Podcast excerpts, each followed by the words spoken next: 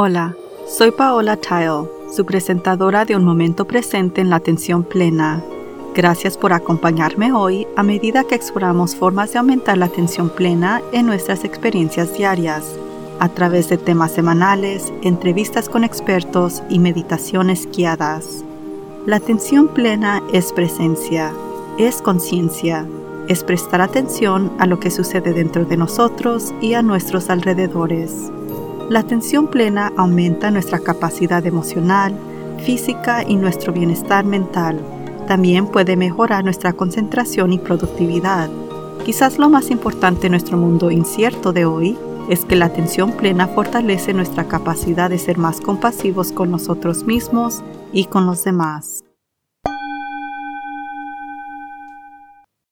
Mi trabajo implica una buena cantidad de fe, Puedo trabajar con alguien o un grupo una vez o repetidamente durante años y puede que nunca sepa qué impacto tuve en ellos. Eso es porque generalmente trabajo con personas que tienen algún tipo de desafío que genera emociones difíciles y una vez que termina el trabajo están ansiosos por seguir adelante. A veces, años después, me encuentro con alguien y me cuenta cómo su vida cambió por completo para lo mejor. Así que tengo que tener fe en que por cada uno de esos encuentros casuales hay muchos más resultados similares de los que nunca escuché hablar. No quiero decir que los clientes no me agradezcan, pero normalmente no describen el impacto del trabajo que han completado. Esto se debe a que no nos gusta mirar situaciones o sentimientos difíciles, por lo que tan pronto como las personas se sienten mejor o sienten que pueden hacerse cargo por sí mismas, se vuelven rápidamente hacia un futuro mejor o más feliz. Sospecho que surgieron muchas emociones difíciles durante la última semana con el aniversario del 11 de septiembre aquí en los Estados Unidos y el fallecimiento de la reina Isabel II al otro lado del mundo. En los Estados Unidos el 11 de septiembre cambió gran parte de nuestra forma de vivir y nos recuerda lo que perdimos. La muerte de la reina genera muchas preguntas y probablemente mucha incertidumbre sobre lo que espera el futuro para quienes vivieron bajo su gobierno durante tantas décadas. Muchas personas enfrentan situaciones y sentimientos difíciles en todo el mundo para adaptarse a la vida posterior a la pandemia, las tensiones financieras e incluso el clima severo. Las dificultades son parte de la vida, pero parece que hemos tenido más de lo que nos corresponde en los últimos años.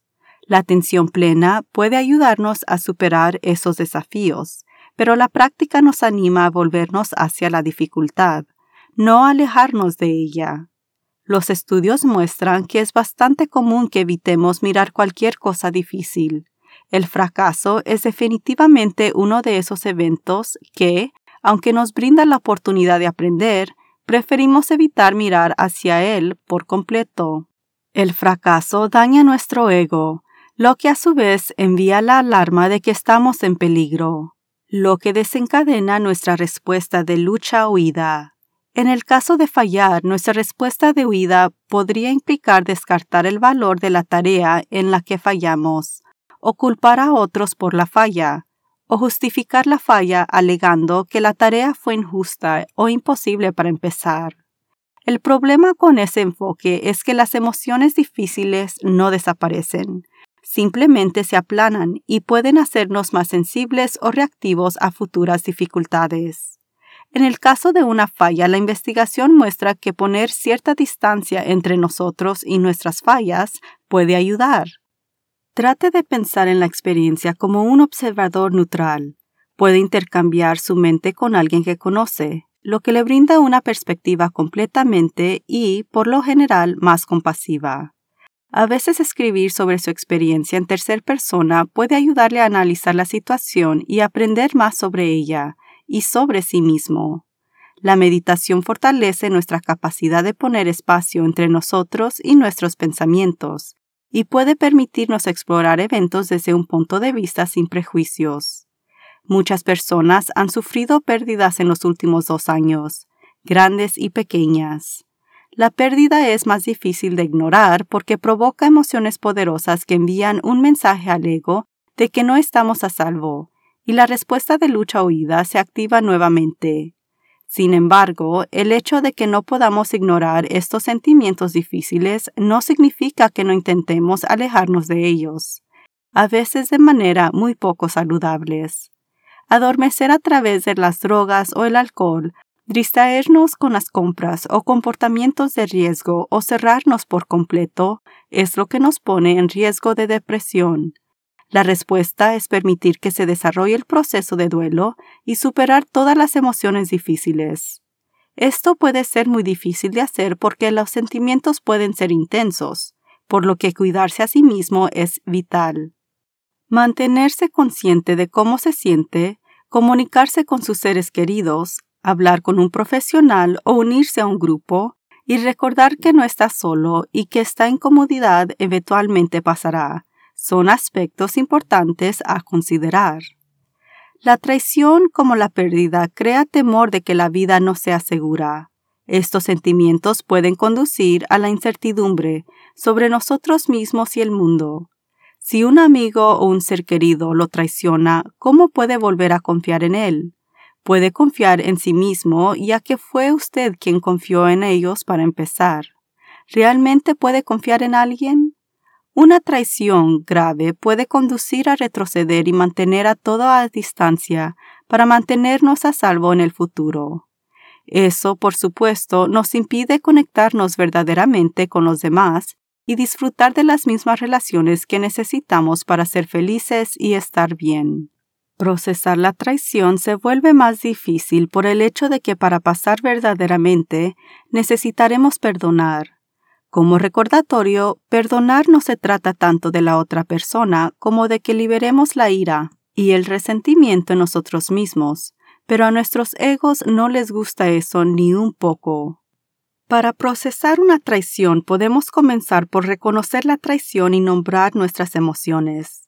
La respiración profunda o una meditación de atención plena pueden ayudarnos a centrarnos y calmarnos a medida que nos volvemos hacia estas emociones difíciles. Trate de no culparse a sí mismo, sino trabajar para no juzgar en general.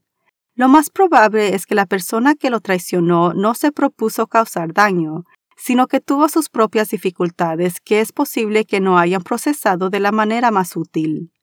La traición puede haber sido el resultado final de un malentendido. Culparnos a nosotros mismos o a la otra persona solo nos mantiene en esas emociones difíciles por más tiempo o incluso puede llevarnos al deseo de tomar represalias, lo que solo empeora la situación.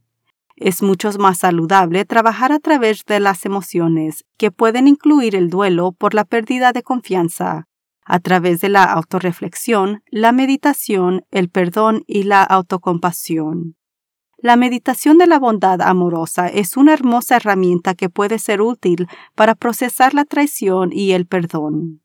Si consideramos que en realidad solo hay dos emociones, el amor y el miedo, es claro que nuestra reacción ante las dificultades cae bajo el miedo. El subconjunto de emociones bajo el miedo que normalmente se hace cargo son la ira o la tristeza. Cuando aflore la ira, tenga en cuenta que le duele más a usted que a la otra persona, con muchas respuestas fisiológicas que dañan su salud. Cuando esté enojado, intente bajar la temperatura a través de la respiración profunda, inhalando calma y exhalando ira. Compartir repetidamente que tan enojado está en realidad aumenta la reacción química del cerebro a la ira, lo que provoca liberaciones adicionales de cortisol y adrenalina. Entonces, si está realmente enojado, compártelo con una persona de confianza para sacarlo, pero luego recurre a la práctica de atención plena que lo calmarán.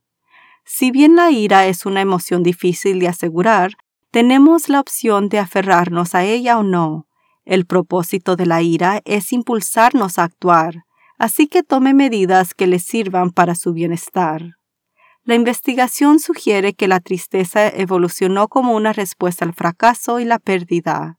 Dado que la tristeza es una emoción difícil, por supuesto que tratamos de evitarla.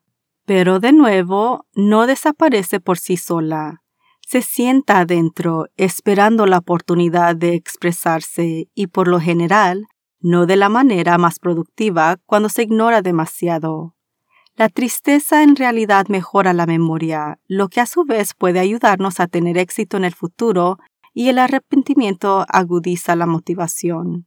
Entonces, tal vez en lugar de ignorar la tristeza, considere dejar que los sentimientos tristes afloren suavemente mientras piensa en su situación o evento. Pregúntese qué necesita en este momento. Sea tan compasivo consigo mismo como lo sería si estuviera apoyando a un amigo que se siente triste. A diferencia del enojo, hablar repetidamente sobre la tristeza puede ser curativo, así que comparta sus sentimientos con alguien en quien confíe. La tristeza puede tardar mucho en procesarse y a diferencia de la mayoría de las situaciones, distraerse para aliviarse puede ser efectivo. Solo elija distracciones no dañinas como una película divertida, un buen libro, un concierto o evento deportivo, pasar tiempo con niños o animales. Estas distracciones pueden animarlo y ayudar a evitar que caiga en la depresión a medida que se abre camino para liberar la tristeza. Odio llorar porque el área de mis ojos es muy sensible. Un pequeño llanto hace que mis ojos se hinchen en gotas rojas gigantes que tardan aproximadamente un día en desaparecer. Pero las lágrimas emocionales, una de las tres tipos de lágrimas que experimentamos, contienen más hormonas del estrés y analgéticos naturales que los otros dos tipos y pueden desempeñar un papel terapéutico en el procesamiento de la tristeza.